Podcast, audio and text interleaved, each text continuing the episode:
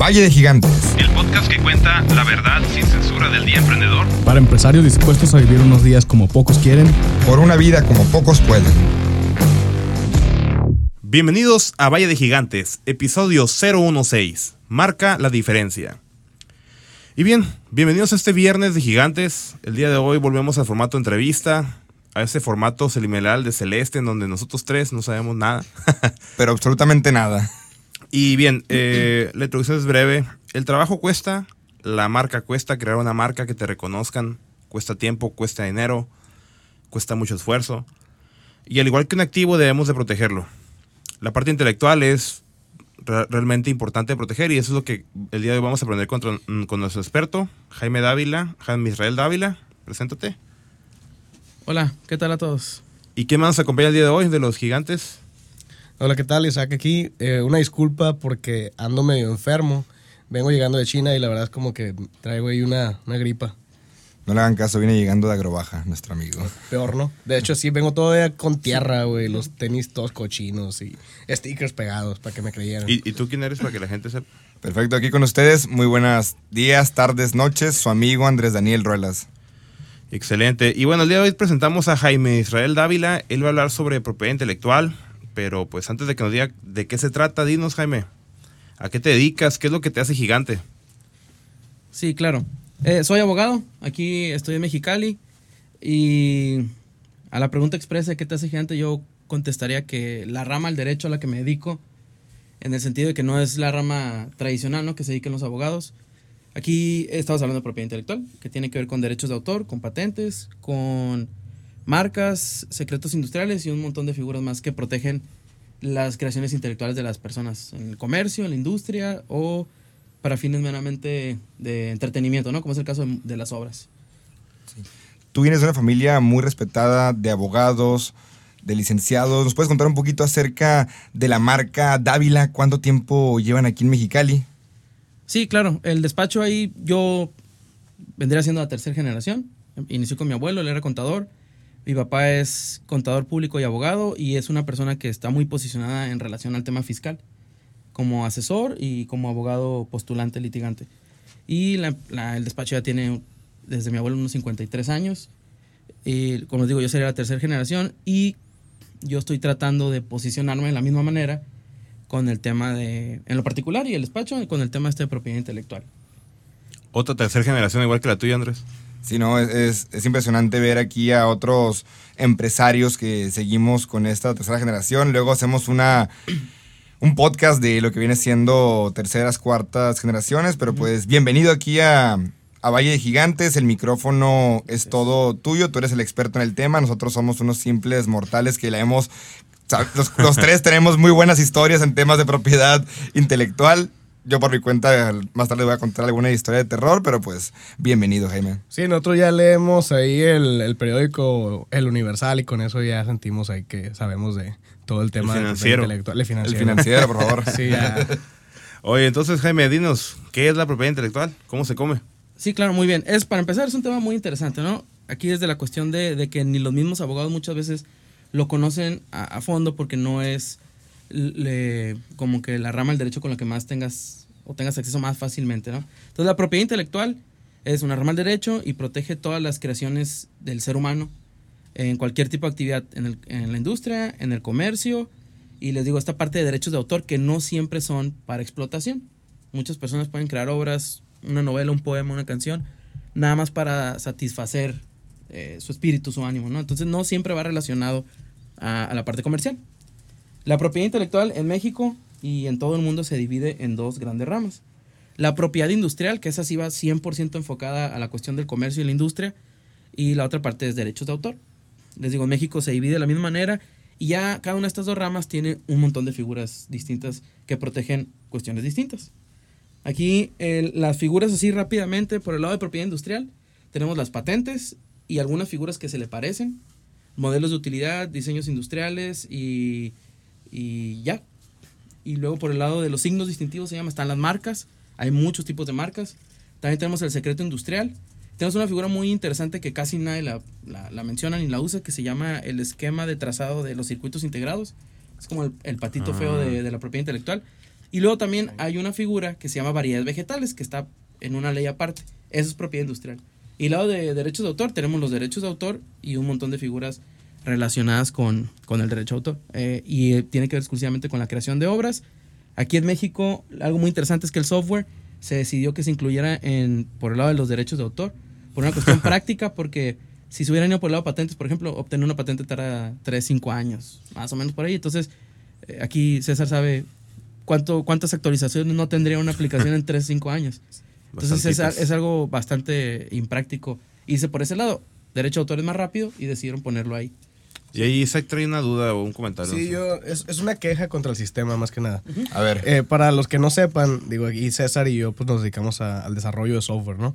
Entonces, en México, si tú quieres registrar un programa eh, como una... Y, y de hecho iba a hacer una pregunta que iba a hacer más adelante, si seguía siendo el caso así, pero pues al parecer sí, ¿no?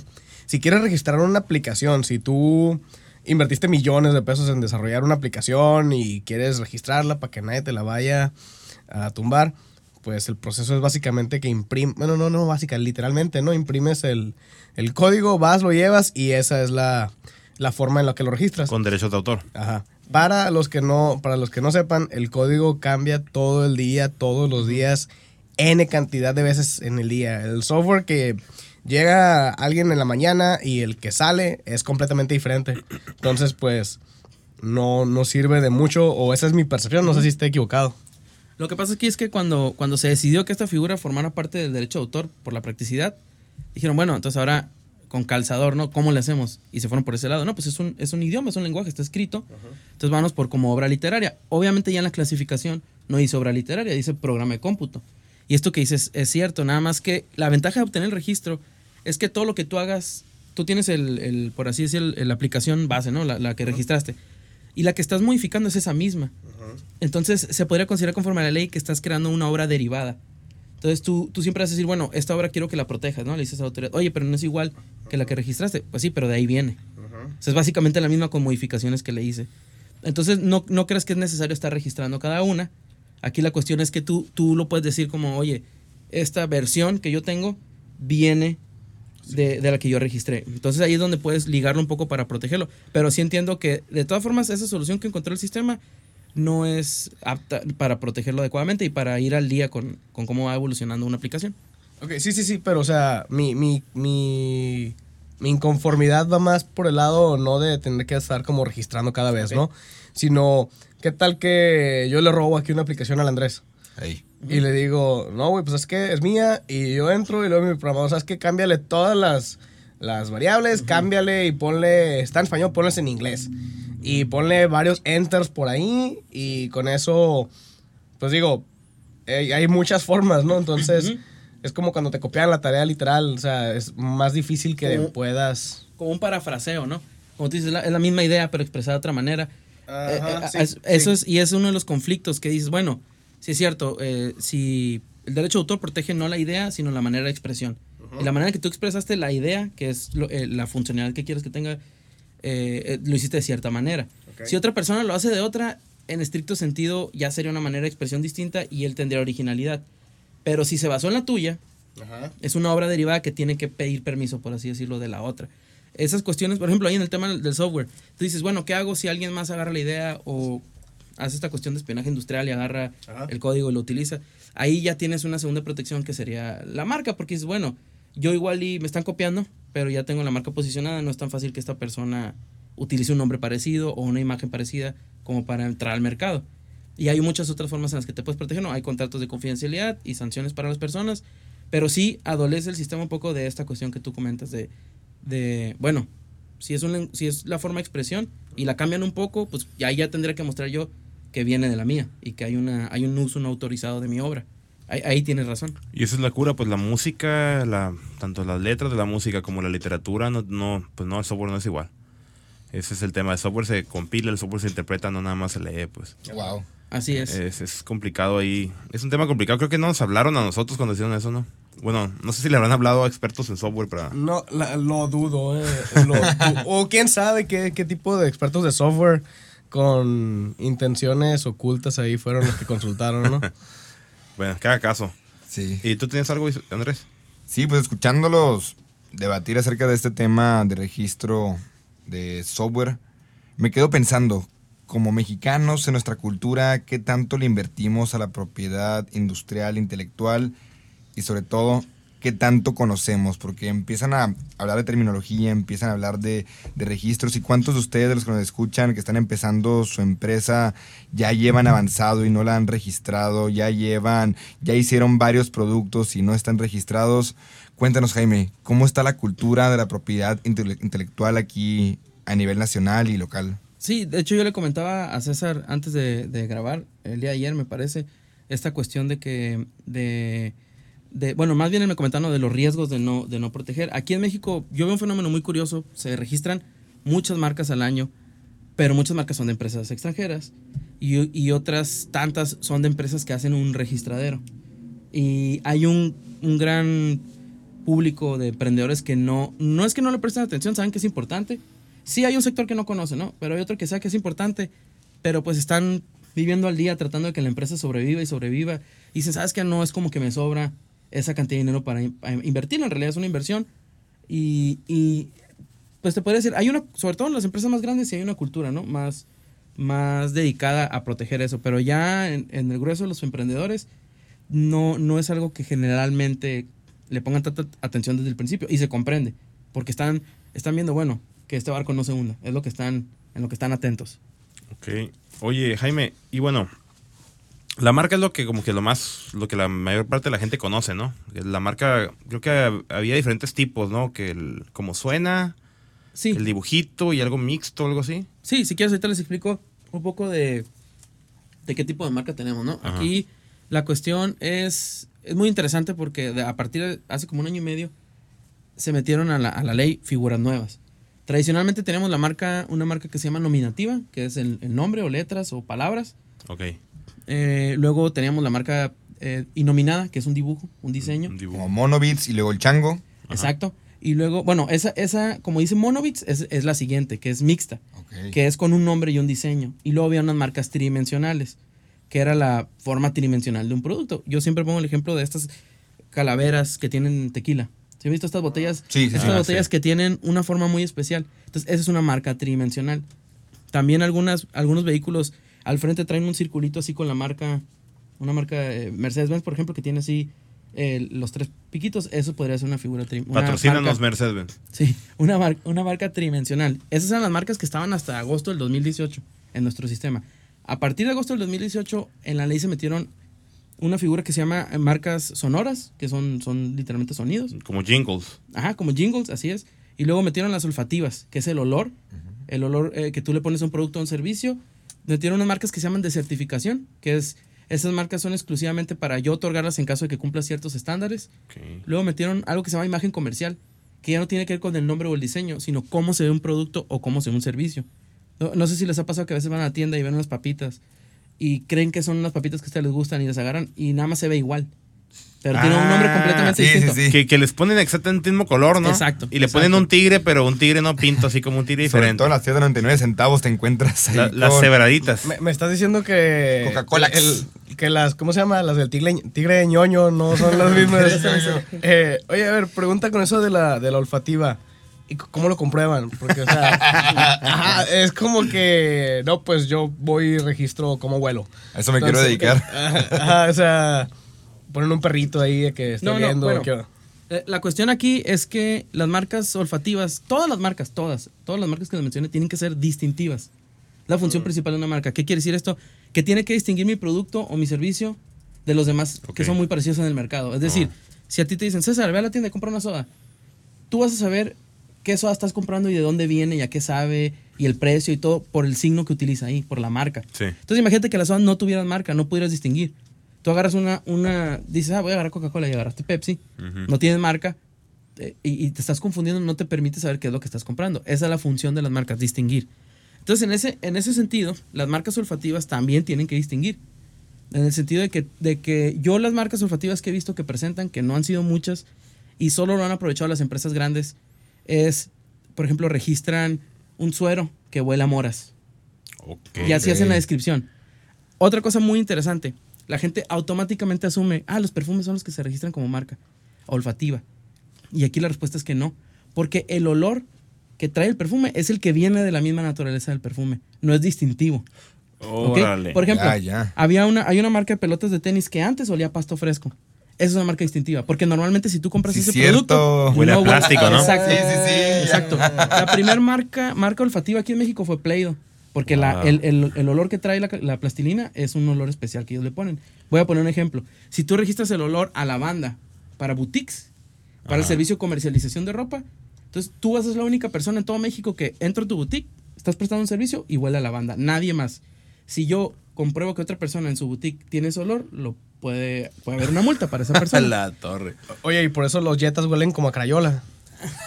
Ándale, Sí, es cierto. ándale. Nada más que ahí sería, bueno, así huele, ¿no? No lo puedes registrar. Ah. Eh, y, y fíjate, está muy interesante porque yo no puedo poner huele a Crayola. Crayola es una marca. Te van a decir, oye, tienes que decir huele a, a color para pintar Eh, de, de cera. de cera, ¿no? Sí, ah. Entonces, ahí, a ver, si no me hizo falta nada, olfativas, sonoras, im- imagen comercial, marca de certificación, esas son las nuevas, ¿no? Que se unieron a la posibilidad que tienen los emprendedores de, de utilizarlas y explotarlas. Les digo, solo han aprovechado las empresas grandes. Pero ahí está la opción para los emprendedores que digan, oye, quiero innovar, quiero utilizar esas figuras para innovar, ¿no? Y estos cambios que se dieron en la ley a partir de agosto de 2018, que se incluyeron, como comentas, olfativas, etcétera, ¿cómo lo ves para los emprendedores? ¿Lo ves como, como un reto? ¿Lo ves como algo bueno? ¿Como algo malo? ¿Algo que deberían aprovechar? ¿Es un mercado virgen? ¿Cuál es tu postura al respecto? Pues mira, obviamente esta inclusión corresponde mucho a tratados internacionales y compromisos que tiene México con otros países que dicen, oye, las empresas quieren entrar ahí, pero están un poco limitadas porque no tienes esas figuras. Yo veo bueno que esté la opción. Y yo lo veo como un reto para los emprendedores, porque ustedes igual, ahorita que escucharon esto, dijeron, ¿de qué me sirve un olor?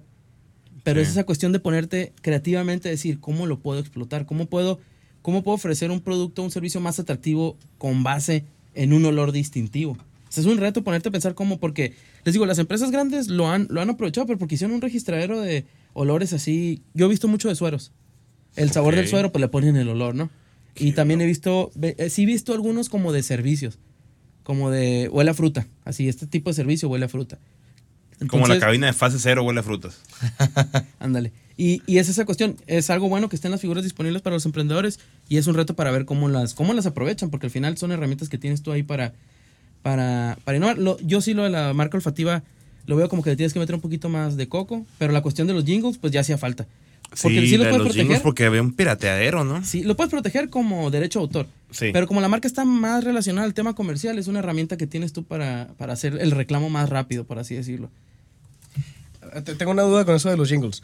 Eh, con eso de las campañas de los políticos que se ponen a hacer como remixes de la de Uptown Funk, pero que vota por Andrés. ¿Qué- qué- qué- Vota por Ruela. Sí. Bueno, en ese caso están violando todas las leyes de derecho de autor había Porque por ese, haber. ese sí está derecho de autor, una Ese es canción. de- exacto, ese tiene derecho a autor. Y bueno, ahí es, no estás mencionando al autor, no le estás dando el crédito, estás modificando sin su autorización, la estás explotando, estás obteniendo un lucro ya sea directo o indirecto. Porque por más que el político diga, no le saco dinero a eso, pues el artista sí está perdiendo la cantidad de dinero que le hubieras tenido que pagar. Y la mayoría de las veces lo hacen en caliente y no piden el permiso. Porque está en el caso donde el artista sí lucra con su propia canción, como estos de Plastilina Mosh con BBVA, ¿no? Ajá. Que, que usaron su canción, pero son ellos pues los que la están cantando. O sea, la de Así es. Mr. P, P Mosh Así y es. con BB BBVA. Entonces, pues ahí ellos, pues me imagino que le vendieron Hay una autorización ahí. Hay una autorización de lic- uso, Una ¿no? licencia. Una licencia que de- te dice, tal, tal cual la licencia de cualquier juego que tú bajes en tu celular, que te dicen estos términos y condiciones los vas a usar, así se pacta por escrito entre el artista y, la, y el- la empresa que la quiere utilizar. Sí. Y se pacta todo, o sea, te va a pagar tanto por tanto tiempo, me vas a permitir modificarla, e incluso puede ser la canción es tuya, pero me vas a permitir que otras personas la graben y la pongan en un soporte para yo estarlo reproduciendo, va a poder pasar en YouTube, en tele, en radio, o sea, todos los términos y condiciones los tienes que pactar ahí. Excelente. ¿Y cuáles son las consecuencias de violar estos temas? Imagínense, ahorita que está la campaña para gobernador de César y para presidente municipal de, de Isaac. Y de presidente de la República tuya. Y utilizamos, aquí, aquí viene el, el 2021 nuevas campañas. Utilizamos, por ejemplo, agarramos varias canciones y Que te vieron más moreno, ¿eh? se nos ocurren eh, diferentes jingles, bueno, nos ocurren, pirateamos, lo hacemos. ¿Hay consecuencias? ¿Esto procede? ¿No procede? O sea, ¿por, qué la gente lo sigue haciendo? ¿No, ¿No hay consecuencias o qué pasa ahí? Mira, la gente lo sigue haciendo porque está en las manos del, del autor hacer el reclamo. Muchas veces no lo hacen porque dicen, bueno, eh, malamente dicen, igual y me está posicionando un poco, ¿no? Y otros no lo hacen porque dicen, no, pues tenemos este estigma de que todo lo legal y todos los pleitos y eso son una flojera. Y sí lo son, pero a veces puede ser que valga la pena. Aquí, obviamente, puede haber consecuencias administrativas, es una multa de la autoridad, ya sea del indautor o del INPI. La autoridad correspondiente a derecho de autor se llama, se llama indautor, pero el INPI en temas comerciales, de lucro, es el que pone las Sí. multas para derecho de autor. ¿no? Entonces, ahí son sanciones administrativas que van, ese dinero lo paga el, el infractor y va a la autoridad. O sea, el autor no ve un peso.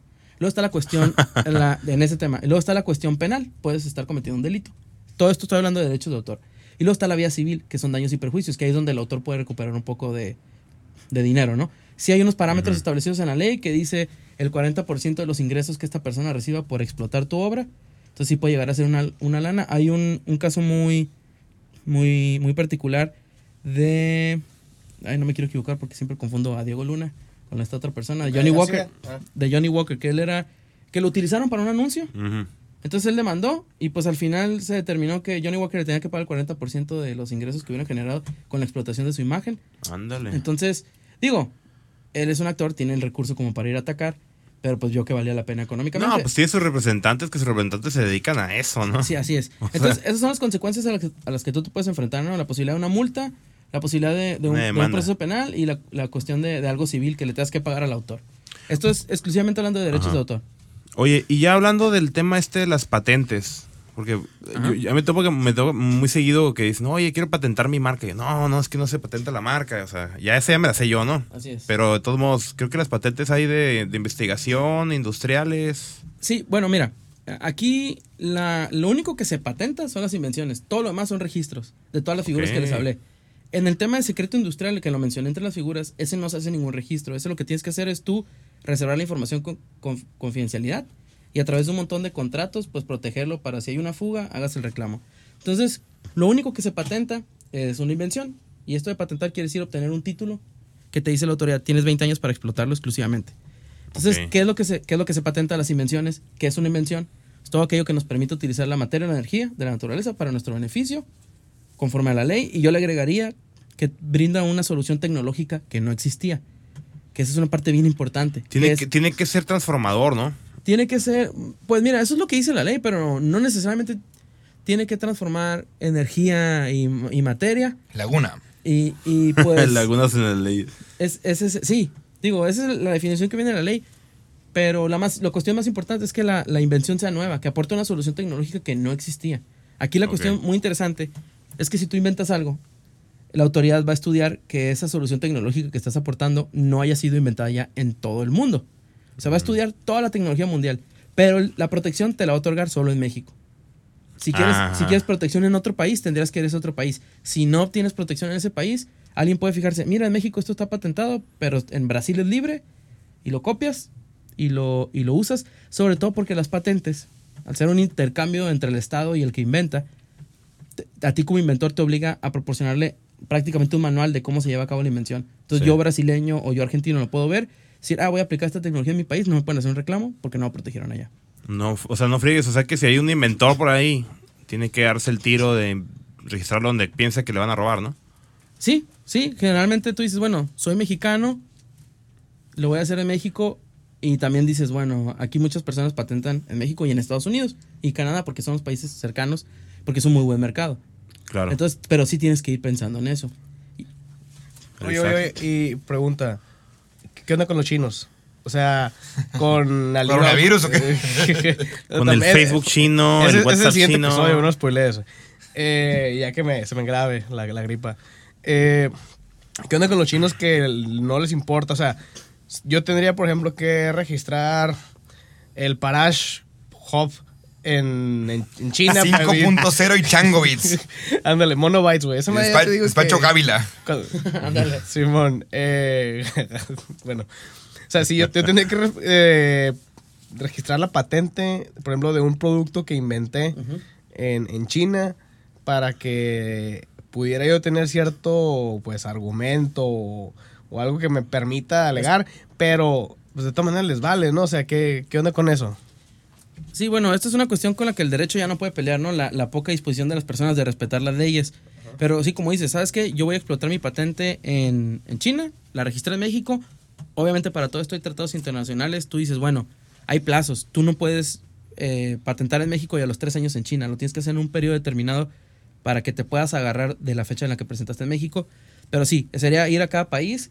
Esta es la parte difícil. Decir, oye, bueno, yo tengo una patente, es algo, es algo novedoso, es algo que, que dices tú, va a cambiar el mundo, pero no, no siempre sabes comercialmente qué tan lejos va a llegar. Entonces es una cuestión que dices, vale la pena invertir en hacer un, un trámite en cada país o ahorita hay algo que se llama PST, que es un tratado internacional, que te permite presentar una patente en una oficina y que sea internacional y que al mismo tiempo lo estés presentando en muchos países.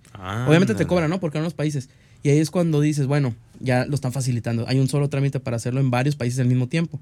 Pero tú lo puedes solicitar en 160 países y que te lo otorguen 60 nada más, o 3, o 4, o los 160. Entonces ahí ya, en los países en los que te otorguen la protección, tienes exclusividad. Dices, a ver, en Rusia, ¿me otorgaron la patente? Sí, bueno, yo tengo exclusividad y estoy viendo que alguien lo, lo está explotando sin mi permiso, podría hacer el reclamo. Claro. Obviamente la piratería es un problema que es en todo el mundo y es muy difícil de atacar porque, pues en China, ¿cuántas personas son, no? Eh, Es, Todas. imagínate, imagínate todas. Para controlar. Vas a Tepito y te dan un diploma de legade ahí. ¿no? Sí, eh, sí, ahí. Ey, ey, ey. Por eso vas Este- tanto a México. Fue muy específico. Oye, este, bueno, para seguir avanzando con la temática, antes de que nos pase eso de seguir partiendo los capítulos en dos. eh, ¿Y qué hay con las lagunas, como decía Andrés? O sea, de verdad sí pueden aprovechar ahora sí que los, los malos, ¿no? Esas lagunas para que legalmente no les puedas pelear. Eh, sí, o sea, sí, sí, las lagunas hay, como en todo, como en todo el ordenamiento jurídico de todo país, y sí se pueden aprovechar. Y es precisamente este año, en teoría, se va a aprobar una nue- nueva ley de propiedad industrial y una nueva ley del derecho de autor para tratar de acomodarlo más al sistema que tenemos o a la realidad. Pero pues sí, siempre va a haber personas que se, que se aprovechen. En esta cuestión de la reforma del 2018 de agosto, entraron muchas cosas para tratar de adaptarse a esta realidad social. Entre ellas, por ejemplo, hablando de marcas, entró esta cuestión de, de si tú registras una marca de mala fe, te la pueden quitar. Antes no estaba. Ok. Entonces, Hay supuestos para la mala fe, ¿no? Pero ahí dicen, bueno, si es de mala fe, si lo puedes comprobar, esta persona le puedes quitar la marca. Y también existe otra, otra cuestión muy interesante que se me olvidó decir ahorita de marcas, que se llama coexistencia. Antes del 2018 no teníamos esa posibilidad. La coexistencia significa en, yo tengo mi marca y la trato de registrar. Y el INPI me dice, no te la puedo dar porque hay una muy parecida o igual para el mismo servicio. Entonces tú te pones a estudiar esa marca que te estorba y dices, esta persona es de Veracruz, yo soy de Mexicali. Si tú por escrito consigues una autorización de esa persona y le dices al INPI, el INPI te tiene que dar tu marca. Obviamente Órale. se supone que el INPI ahí puede ponerse a analizar si de todas formas no estás afectando al consumidor. Pero es, es una figura que antes no existía. La gente que hacía, pues vivía en la ilegalidad. Dice, yo usaba una marca ahí esperando a ver si no me atacaba este tercero. Y a veces era marca que dices, yo tengo 30 años usándola, esta persona tiene 3 años usándola, nada más que la registró yo no. Entonces era un conflicto ahí de, oye, ¿cómo nos arreglamos? No había un, un- una, como un aval legal de, para poder estar en esta coexistencia de marcas. Y ahorita ya, si yo consigo esa autorización de la persona, el INPI me dice, ah, ok, está bien. Los dos pueden tener una marca muy parecida o igual. Y pues ahí, obviamente, estas personas se tienen que poner de acuerdo respecto a cómo va a proceder, quién, quién va a atacar qué mercado y eso, ¿no? Pero son cuestiones ya ajenas al, al INPI. Oye, fíjate, ya hace rato que estabas hablando de los modelos de negocio o del negocio con esto de las marcas. Está, me estaba acordando de un, de un conocido que, que está hablando sobre las licencias de marca, ¿no? De que tú vas a una oficina de no sé quién y te da el permiso para que uses a Disney y tú ya te mandan las imágenes para que tú las imprimas en camisetas o en cosas así. Que, o sea, que tengo entendido que una cosa es la mercancía que sale directamente de las tiendas de ellos, las tiendas oficiales, y otra cosa son las licenciadas, ¿no? ¿Qué pasa cuando vamos a decir que un comerciante, ¿no? Un- una persona que vende productos en una tiendita así de artículos, no sabe si la licencia está vigente del proveedor. Imagínate que hay un proveedor, entonces hay, hay una... Uy, ya, sé qué ejemplo, güey. El de la Kardashian. el no. Ah, también. Yo iba a decir el del restaurante de Crustáceo Cascarudo, güey, que ve Mm. aquí en Mexicali. Ándale, por ejemplo, eso, pues, ¿no? O de la Kardashian que un odontólogo utilizó a la Ah, bueno, ese como sí se pasó de lanza ahí, sí, no, no, o sea, lo que me refiero es a que, ¿cómo, ¿cómo verificas tú que tu proveedor de verdad está utilizando la marca apropiadamente para que tú no tengas una corresponsabilidad? Ok, bueno, en este caso, el ejemplo que me pones es, son derechos de autor, ¿no? Yo estoy comercializando, bueno, también marcas, ¿no? También Porque marca, pues ahí va el... Tú lo que puedes hacer es lo que revisar, ¿no? Decirle, oye, preguntarle. Pero ahí depende de ti qué tanto le preguntas, oye, está, ¿tiene la licencia de las marcas y de los derechos de autor? Y te dice, sí. Pues si no pides un documento y eso, pues hasta ahí quedaste y tú dijiste, bueno, ya me doy por bien servido, ¿no? Aquí la cuestión sería, pues tú lo estás comercializando. Ok. Al final de cuentas y, y estás explotando tú de cierta manera el- esos derechos de autor y esas marcas, sin un permiso, sin una licencia.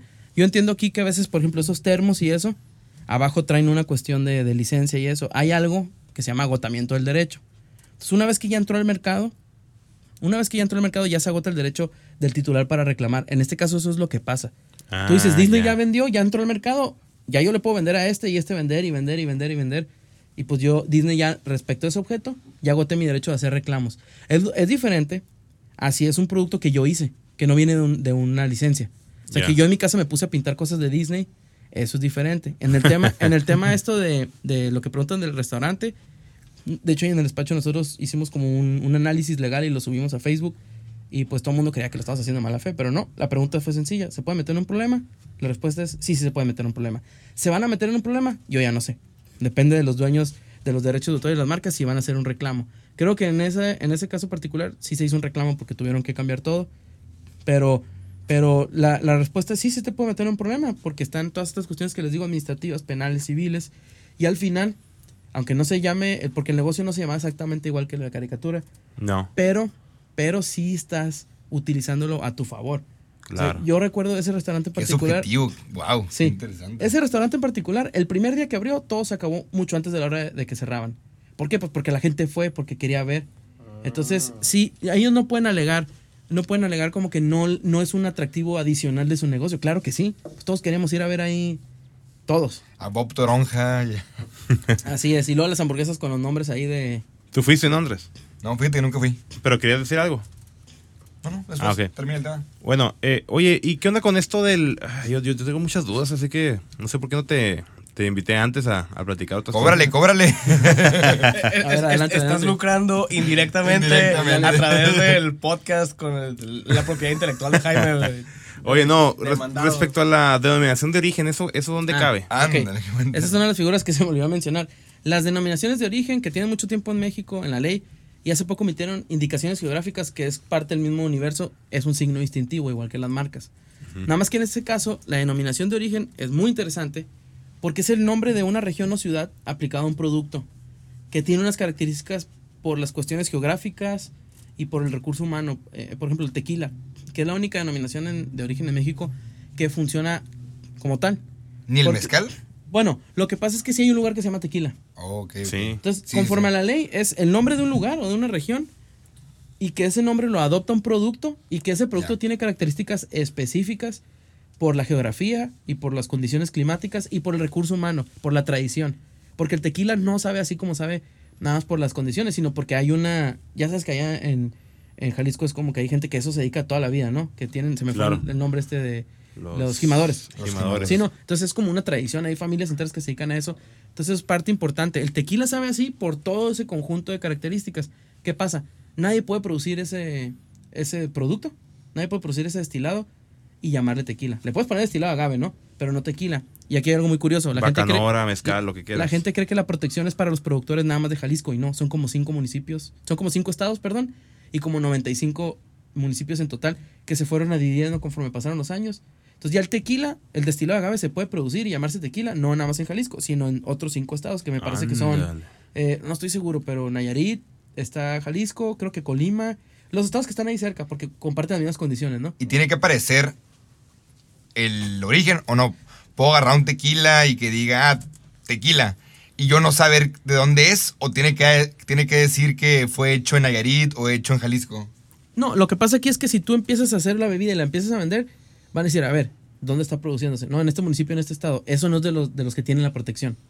¿Me explico? Entonces puede haber una consecuencia para ti. Pero para el consumidor, yo que compro, por ejemplo, un tequila Don Julio, Ujú. tiene que aparecer ahí que 70, por favor. Tiene que aparecer ahí que es de Jalisco o puede Sí, sí. aparecer que es Bueno, Nayarit. Generalmente ya no por temas de propiedad intelectual, sino por otros temas legales, sí tiene que aparecer Ok. ahí la empresa y el domicilio y todo, ¿no? Entonces ahí dice, Ya. dónde lo produjeron.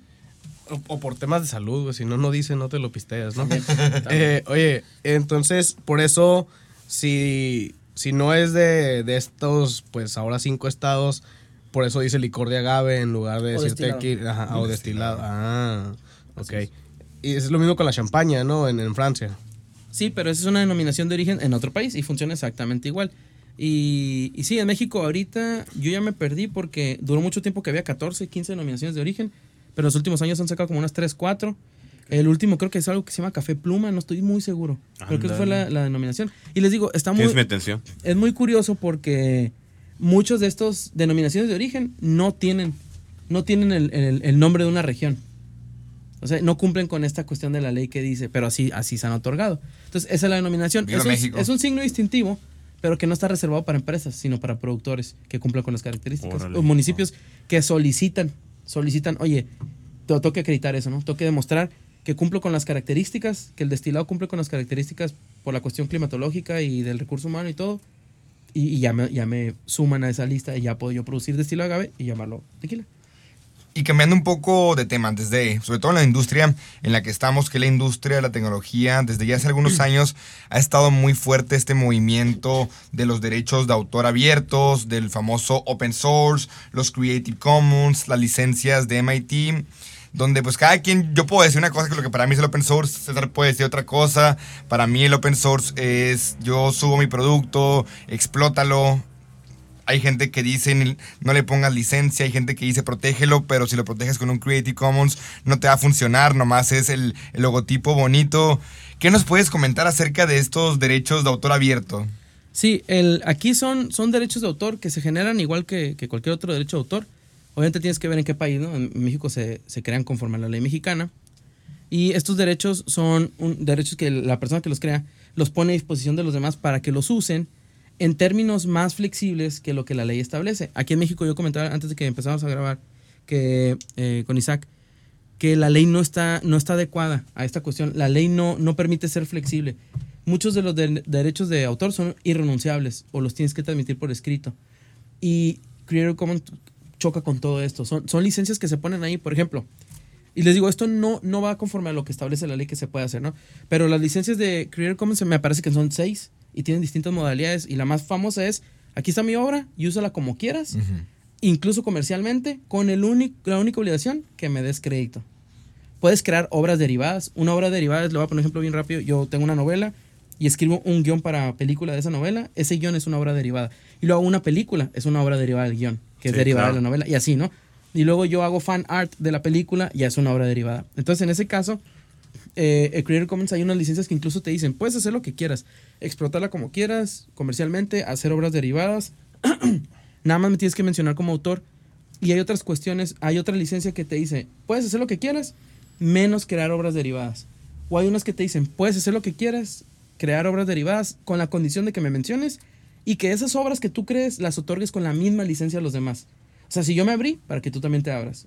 Hay unas que son seis principales y eso es va un poco de la mano del copyleft, que copyleft es como una contraposición a copyright, porque copyright quiere decir derechos reservados y aquí es como derechos abiertos, ¿no? No me los reservo, los dejo abiertos para que hagas con ellos. Viva la lo- izquierda. Así, Sí, ya tú ya estás de la izquierda. Así es, entonces- aquí, mi compa. con eso, con eso tiene que ver, con derechos de autor y con esta cuestión que no, que trata de ser complementaria, de decir, ¿sabes qué? No a todos los que creamos derechos de autor nos interesa estar así, hey, no te doy permiso, hey, nada más lo puedo explotar yo, sino a veces lo hace con el afán de que otros lo aprovechen y sigan creando.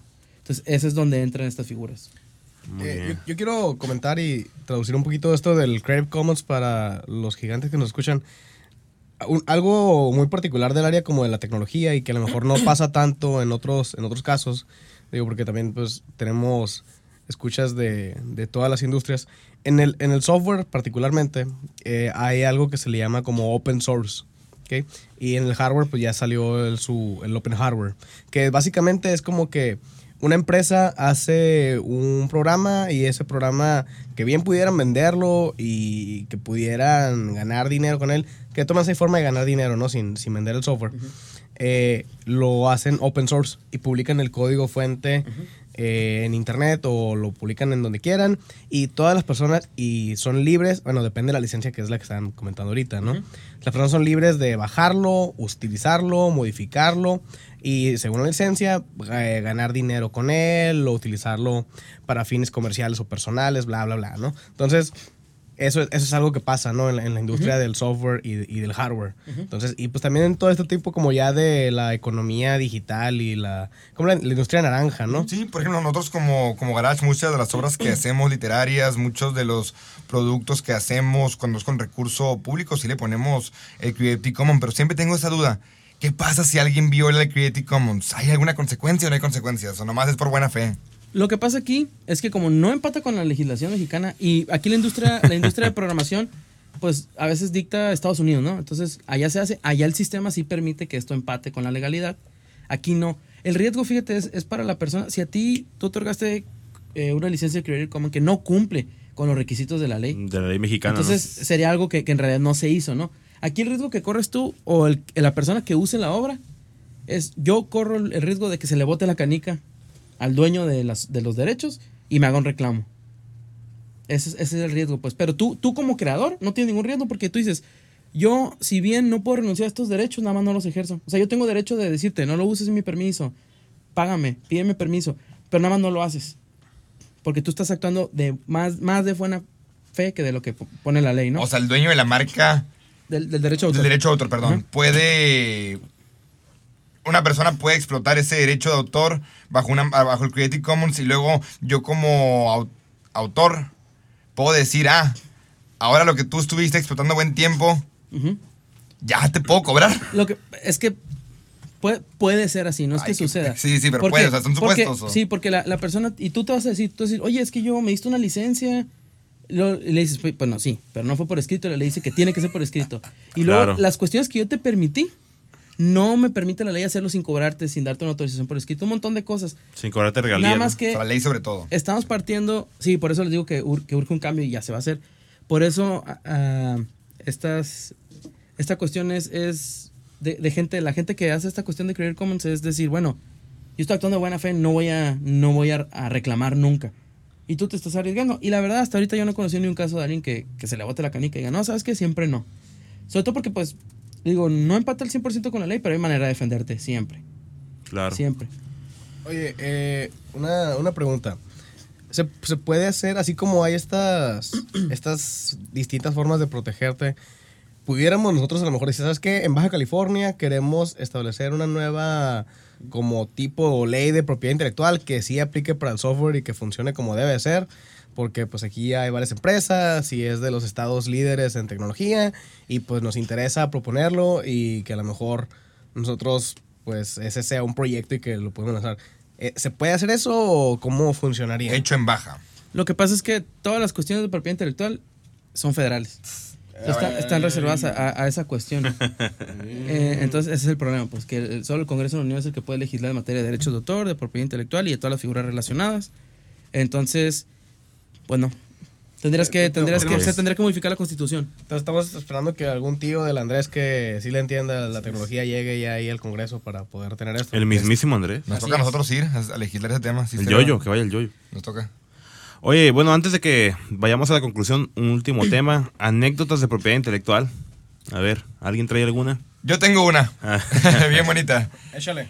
Hace ya muchos años registramos la marca 16 de septiembre. La registramos bajo sus derivados, etcétera. Tú, Jaime, regáñame porque ahorita voy a decir mucha, perdón mi frase, mucha pendejada, que puede que no, la terminología es totalmente incorrecta. Cuando diga algo, dime shot o qué tengo que hacer porque voy a decir mucha tontería, porque no sé. Eh, no hemos mencionado el Harvard Review ahora. No, ya, no, ya. Hoy no llegó la hora. Hoy no llegó. Pues registramos la marca, encontramos un tequila 16 de septiembre, encontramos cosas muy, muy curiosas y pues dijimos, ah, qué, bo- qué bonito. Y, y registramos la marca. ¿Por qué? Porque queríamos nosotros explotar la marca bajo tema de uniformes, tema de goodies, temas de diferentes, sobre todo en el tema de uniformes, camisetas, etc. Pasa un año, pasa dos años, la marca la registramos, todo bien. Y pues una tienda famosa de aquí de la localidad que se dedica a uniformes nos sigue insistiendo. Dame permiso de utilizar mi marca. Dame permiso de utilizar tu marca, perdón. Dame permiso de utilizar tu marca. Nosotros, no, no, no, ya, no, no, no queremos. Agarramos un proveedor exclusivo por temas de calidad. Y pues la otra empresa que se dedicaba también a hacer uniformes se va al centro del país a querer registrar la marca. Y pues nuestro abogado de ese tiempo nos comenta y sí le dijimos a la empresa que es de uniformes, oye, pues aquí está la propiedad, aquí está el, el- el registro de marca, si en caso de que infrinjas, ¿así se, así se dice? ¿Infringir? Sí. te vas a meter en un problema legal. Así que por favor no estés utilizando nuestra marca y no te vayas a otras ciudades a querer eh, registrar la marca. La verdad no, no entendí por qué se fueron a otra ciudad, solo pues que sí intentaron, esta empresa intentó con nuestra marca lucrar. Ok, bueno, aquí son varias cosas y pues es un tema bien amplio ¿no? de marcas. Podríamos haber hablado nada más de marcas. La cuestión aquí, las marcas, la protección es en todo el país. En todo el país, perfecto. Y hay una sola autoridad que es la que con- conoce el trámite y te otorga el título, es el INPI, Instituto Mexicano de Propiedad Industrial. Aquí la cuestión de las marcas, una vez que tú obtienes la protección, es por 10 años y lo puedes renovar. Y cuando tú vas a hacer el registro, hay algo que se llama especialidad. Tienes que ver qué productos o qué servicios voy a colocar en el mercado y respecto a esos productos y servicios, registrarlos. Es decir, clase 41, que es para servicios educativos. Sí, sí, esa, Clase, exactamente. clase 25 para uniformes si vas a vender uniformes También. con la marca, ¿no? Clase eh, 35 si vas a prestar servicios de asesoría o ya vas viendo, ¿no? Ya vas viendo qué servicios vas a prestar y en qué clases caen y haces los registros. Entonces aquí, fíjate qué interesante, si ustedes hubieran registrado en la clase 41 nada más y alguien registra en la, 40 en la 25, otra persona, él tiene el derecho exclusivo de vender uniformes con esa marca. Sí. Entonces, el hecho de usted, usted se haber registrado en 41 y 25, probablemente la clase 16, que tiene que ver con los pósters, que es lo que regularmente hacen las escuelas, y la cuestión de capacitación, que también es 41, pero otros temas lo podrían haber registrado en otras clases, y es la importancia de, de, de ver exactamente tu marca, qué colocas del mercado, y ver si un registro es suficiente o dos, o tienes que ir a más clases, o si es servicio, si es producto. Hay muchas empresas que, que prestan un- servicios distintos en clases distintas y hacen solo un registro. Entonces te dicen, bueno, para servicios de contabilidad, tu marca está registrada, pero no registrarte para servicios jurídicos. Entonces, alguien te la puede ganar o te hace falta a ti para proteger adecuadamente tu marca. Wow. Órale. Yo no tengo una anécdota, pero tengo una duda y me vale. Eh, eh, el- porque siempre, pues cuando me, me ha tocado como escuchar de, del registro de que no, es que, que tienes que protegerte. Y es como cuando tienes que sacar el seguro, ¿no? O sea, sabes que lo tienes que hacer, pero no, no lo haces, ¿no? Entonces, el- una vez me, me contaron de un otro motivo por el cual te convendría, a lo mejor le convendría a uno como emprendedor el tener una marca y era como una estrategia fiscal. Y me decían que tú puedes registrar tu marca, pero dices, puedes registrarla a nombre de un tercero y ese tercero te puede cobrar a ti licencia de la marca y puede pues hacer como que ese gasto sea un deducible. Entonces, digo, no sé si estoy diciendo aquí una tranza o algo por el estilo, pero es- es- es- eso me dijeron, ¿no? Entonces, digo, por si a alguien aquí le faltaba algún motivo para querer contratar aquí a, a Jaime, que obviamente se sabe de lo que está hablando, pues, o sea, e- ese que si funciona, se recomienda, ¿qué onda? Bueno, eh, en ese caso, eh, en específico, aquí, eh, mira, es que me, me, me confundí ahorita porque me, me acordé de otra cosa que, que es el tema de, Dale, dale, dale. de, de franquicias, ¿no? Eh, antes de continuar con lo tuyo, no de las franquicias, porque yo estaba pensando, hay veces que, que las personas eh, tienen negocios que su visión no es tanto expandir el negocio, sino hacerlo a través de modelos franquicias o licencias, y lo número uno que necesitas tú es contar con la marca, porque es lo que le vas a prestar a la, a la otra persona, ¿no? Es lo primero que le vas a prestar, ¿no? Es lo primero, exacto, es lo primero que vas a prestar una marca y con las condiciones de, le- eh, y aparte el know-how, ¿no? Eh, antes de que se me olvide, esta cuestión que dices de las estrategias fiscales, la marca cuando tú lo obtienes es como cualquier otro bien, es como si tuvieras un carro, entonces puedes hacer con él, venderlo, rentarlo, lo puedes eh, destruir de cierta manera jurídicamente hablando, lo puedes, lo puedes grabar, o sea, lo puedes tú ofrecer como una garantía. Sí. Entonces puedes hacer, y obviamente, si tú lo puedes mover conforme a, a la normatividad fiscal, pues le puedes sacar algún provecho de ese tipo. Ah, obviamente la autoridad cada vez, la autoridad fiscal lo va acotando más para que no puedas eh, hacer esa, esa utilización en específico, porque pues ellos lo que quieren es sacar dinero, el, eh, Hacienda, el SAT. Y hace, hace unos hace unos 14 años yo tengo entendido, obviamente yo estaba en la prepa, no, ni sabía de esto, que había una estrategia fiscal, había un beneficio fiscal por la cuestión de las marcas en la ley. Eh, no sé si era en la ley del impuesto sobre la renta, me imagino que sí. En, la- en el que básicamente podías obtener un beneficio fiscal de lo que tú pagaras por la marca, así directo eh, lo podías deducir y no lo acumulaba la otra persona y es una cuestión así. Pero empezaron, como buenos mexicanos todos, a, a aprovecharse, pasarse de lanza y, y utilizó unas cantidades muy grandes de dinero. Para mandarse sus dividendos, de seguro. Exacto, Sí, sí, sí. exacto. Entonces ahí la eliminaron y ahorita ya la gente tiene que ser un poco más creativa para la cuestión de la estrategia fiscal. Ándale. Bueno, pero ya, estrategia fiscal y franquicias podría ser otro podcast. A lo mejor luego te lo vamos a invitar, Jaime. Oye, pues yo tampoco tengo ninguna conclusión. Eh, yo más bien diría, ni tampoco una anécdota. Yo creo que más, más bien diría que Jaime nos dé una conclusión para que nos quedemos así con el aprendizaje bien, bien dado sobre ese tema de la, de la pro- propiedad intelectual. Bueno, yo la verdad estaba pensando cuando hiciste la invitación, siempre me gusta en una hoja empezar a, a escribir cosas y, y hacer como esquemas de lo que voy a hablar y eso. Y fíjate que ahí con la lluvia de ideas se me ocurrió, pensé en una frase que decía que cuando la mayoría de la gente emprende, cuando ustedes empezaron a emprender, tú dices, en realidad, ¿qué era tuyo? Nada, estaba rentando. Si acaso te dedicas a, a vender un producto, pues tú el producto lo compras no para quedártelo, sino para soltarlo. Entonces me quedo, lo único que en realidad es tuyo, puede ser tuyo, es el nombre que decides o el signo que decides utilizar para prestar ese servicio. Entonces, Claro. yo, yo lo- es lo único que en realidad tienes. O podrías tener, ¿no? Porque si no haces el, te digo, el registro es el que te da el derecho exclusivo. Entonces, a veces la propiedad intelectual que viene de la creatividad es lo único con lo que empiezas y con un montón de ganas, ¿no? De, de salir adelante. Entonces digo, pues en realidad es un tema bastante importante protegerlo. Y más, porque hay dos, yo veo dos tipos de empresas. Las que, las que inevitablemente se rozan con estos temas porque tienen una marca, porque usan derechos de autor. Y las que eso es lo que venden. Ok. No, Como el caso tuyo, ¿no? Tú vendes, aunque, aunque no quieras, tú dices, yo vendo software, pero va implícito ahí un derecho de autor. O las agencias de, de marketing, por ejemplo. Sí. Ellos generan contenido. Ese contenido está protegido por derecho de autor. Y hay un esquema súper complicado ahí para que no, nunca pueda haber un reclamo. Todo tiene que ser por escrito, para empezar. Claro. Entonces, pues la conclusión sería eso, es algo súper importante y la mayoría de gente que pone atención a esto desde el principio te dice, no, pues yo nunca me he metido en problemas. Pues no, porque lo protegiste, le pusiste atención desde el principio, ¿no? Los problemas vienen cuando a nosotros nos ha tocado ver empresas, tenemos clientes de, tengo 30 años con el negocio y alguien lo registró.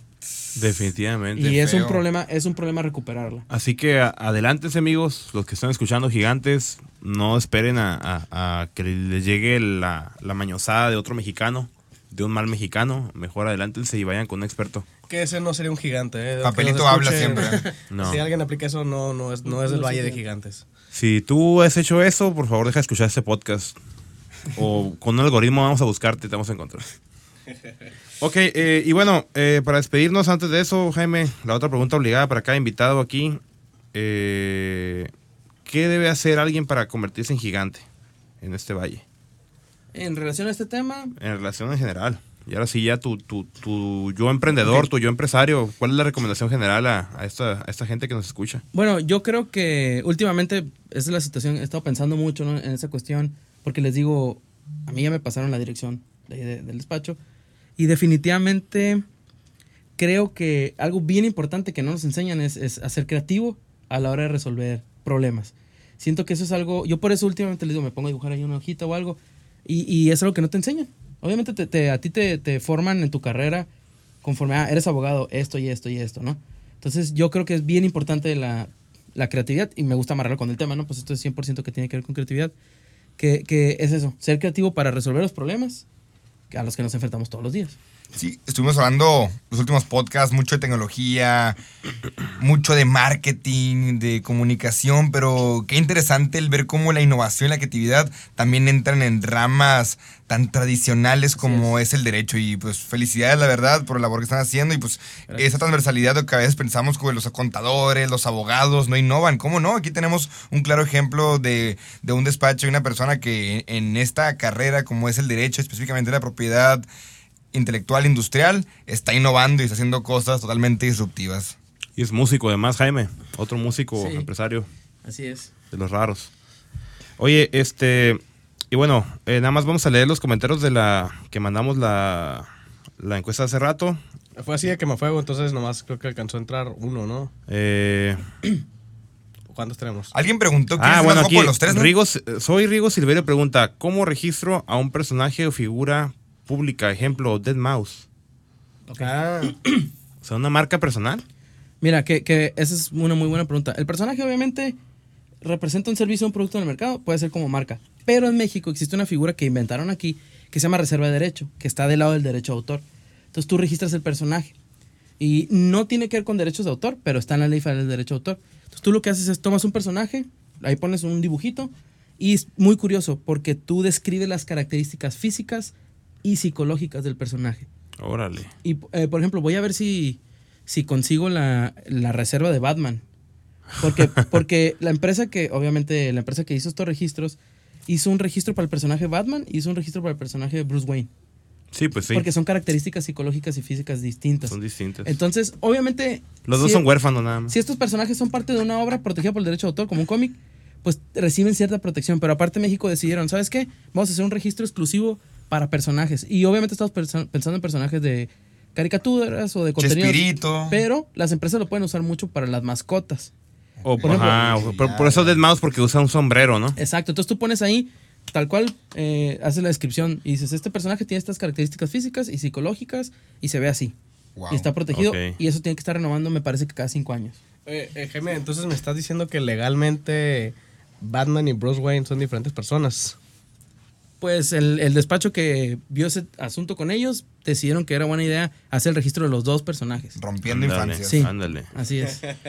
Dice JC Yarza, ¿qué recomendación para cuando intentas posicionar tus servicios pero recibes no recibes respuesta? O sea, ya que estás tratando de posicionar tus servicios en internet y no hay respuesta, ¿tú qué Mira. dirías, Isaac? Ah, mira, JC Yarza, yo le he estado tratando de invertir mucho a estudiar mercadotecnia por necesidad y porque siento que a veces como que el conocimiento normal que tenemos en cuanto a marketing y todo eso, pues no es suficiente.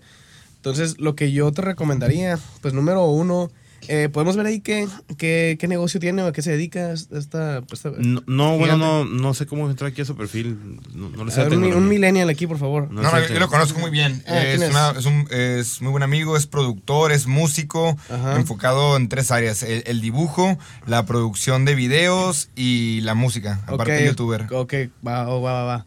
Ok, entonces, pues es cuestión de, de diferenciarse. O sea, es- tienes que encontrar tu, tu diferenciador y tu valor agregado. Serían esas dos cosas, yo te diría. Número uno, o sea, ¿por qué de toda la competencia que hay? ¿Por qué de todo el universo? Por ejemplo, a lo mejor una industria como la tuya que tiene tantísima competencia porque pues ya si lo subes a YouTube, lo suben en YouTube Mexicali, lo suben en YouTube en China, saludos a China otra vez. Eh, ¿Cómo vas a hacer que tú tengas un diferenciador, no? Y muchas veces para los, los creativos, pues es su estilo, ¿no? Entonces, por eso dicen que es bien importante encontrar tu estilo y pues ese estilo lo vas a ir evolucionando, pero número uno yo te recomendaría, eh, encuentra tu diferenciador. Y número dos, eh, encuentra tu, tu valor agregado. Ok, sí, está bien, ya tienes tu estilo y es único y nadie más lo trae, ¿no? Pero ¿cuál es el valor agregado? Pues, ¿qué es lo que la, la gente eh, va a obtener por trabajar contigo que no va a obtener con tra- eh, trabajar con alguien más? Entonces, hay algo muy curada que... eh, aquí pateé algo, sorry. Eh, que se llama el content marketing. Entonces, en tu caso me hace que aplica mucho. Tú pudieras a lo mejor generar eh, contenido que sea educativo y que aporte y que genere valor.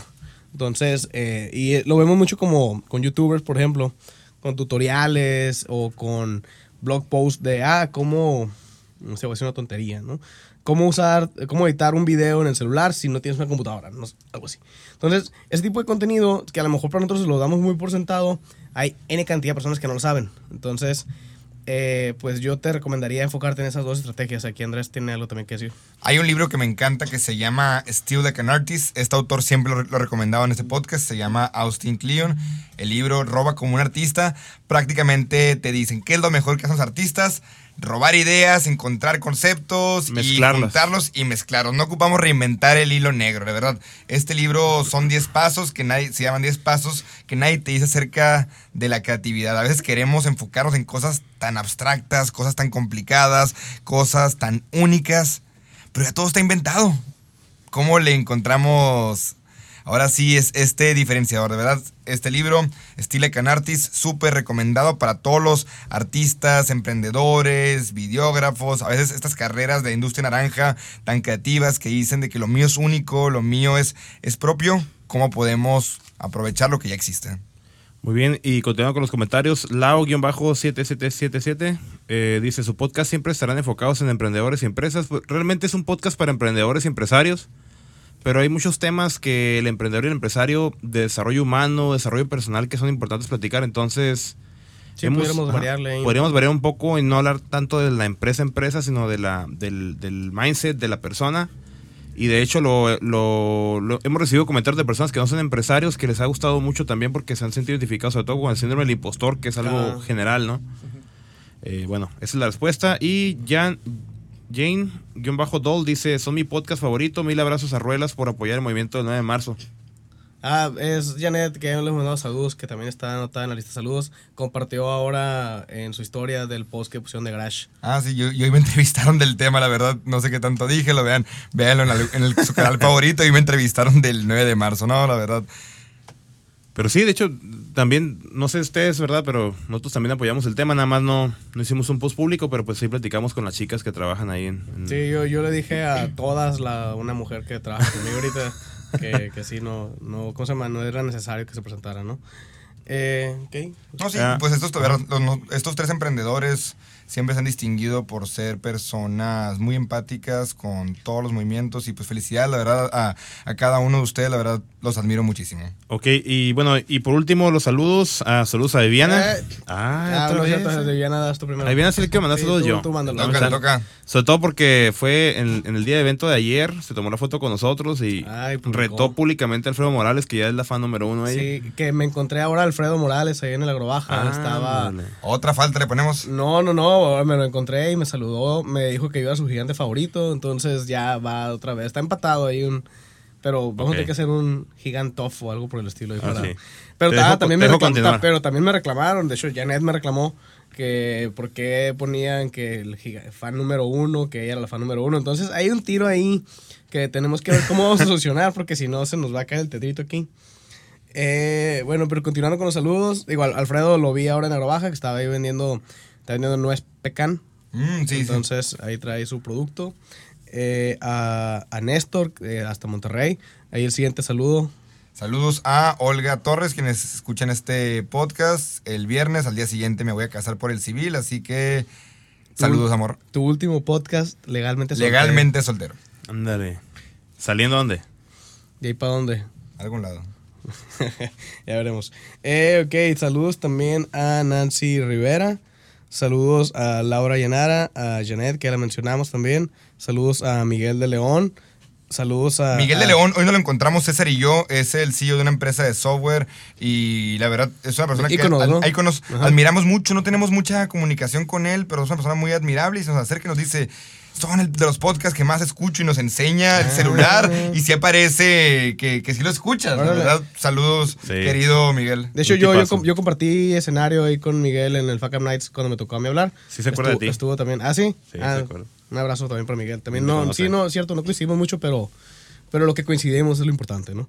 Eh, también saludos a Alan Valdenero, mi compadre, que también nos lo encontramos ayer en Compas en el Campo, en el evento en el que andamos ahí en, en el Parque Temático de las Energías Alternas. Nos tomamos unas cuantas. Unos- unas cuantas... Ah, yo me topé la regidora Luz Elena Fonseca el otro día en un, en un evento también. Ajá. Dijo, dijo que lo escucha mucho el podcast. Ah, sí, le gusta también. Sí, también lo escucha. Ah, un abrazo también a la regidora Lucelena. Eh, y por último, pero no menos importante, eh, saludos para Aníbal Avilés, aquí de, de Fase Cero, que es donde tenemos la, la libertad y el privilegio de estar eh, grabando. Y a Riego Digos, Riego, ¿cómo? Rigo Diego, Rigo Silverio. Diego Silverio. Ay, güey. Sus tres nombres, ¿no? Una, fregonería. Nuestro. Techmaster ¿Qué podríamos hacer sin Rigo? No, no, no, no. Él reparó nuestro, la parte en la que yo hablo en la intro, así que gracias, Rigo. ¿Y qué ibas a decir, Jaime? Antes de irnos, Ah, sí. redes sociales, ¿cuáles son? Sí, eh, le- les pregunté si podía hacer un anuncio, ¿no? Me dijeron Adelante, claro que sí. El próximo 10 de marzo, que es martes, a las 4 de la tarde, vamos a dar un taller que se llama. Ahí está el evento en Facebook. Se llama Taller Registro de Obra. Vamos a, a enseñar a la gente cómo se llena una solicitud para registrar una obra. Ok. Eh, las personas que están interesadas en asistir son mayormente artistas o creadores de contenido. También hay algunos abogados ahí. Va a ser el martes, a las martes 10 de marzo, a las 4 de la tarde, en Baja Corp. Y se puede meter, ahorita voy a dar la información del despacho para que se contacten. Digo, para que nos tengan presentes ¿no? en las redes y para Adelante. que se contacten por si les interesa el, el evento. Y el 26 de marzo, que es jueves, vamos a hacer una transmisión en vivo desde la página de Facebook que se llama Derecho de Autor para las Empresas. Entonces, esos son los anuncios, ¿no? Las redes sociales nos pueden encontrar en Facebook Despacho Dávila y Asociados. Somos ahí un, un, pues usamos el color guinda. Y Sí. nada que ver con la, con la cuarta transformación. Ese Lo color- usaban desde antes, ¿no? Sin, ofender a Andrés, ¿no? Lo usamos desde, desde antes. Entonces nos pueden encontrar ahí. Eh, a mí, yo la verdad, Instagram casi no lo uso, pero Próximamente vas a estar les, más les activo. prometo que los voy a empezar a usar más. Si alguien interesa es Jaime DVL, como mi apellido sin las vocales. Y si alguien quisiera mandar un correo, israel arroba despachodavila.com.mx y ahí es como nos pueden encontrar. Y los eventos que les comento, ahí los pueden. ¿Tienen algún costo los eventos? En la transmisión en vivo es totalmente gratis. El costo del taller son 250 pesos más el IVA Perfecto. para, para asistir. Que pusimos ese precio a propósito porque es muy simi- similar a lo que te cuesta a ti registrar una obra. Tienes que pagar una tarifa de 271 pesos.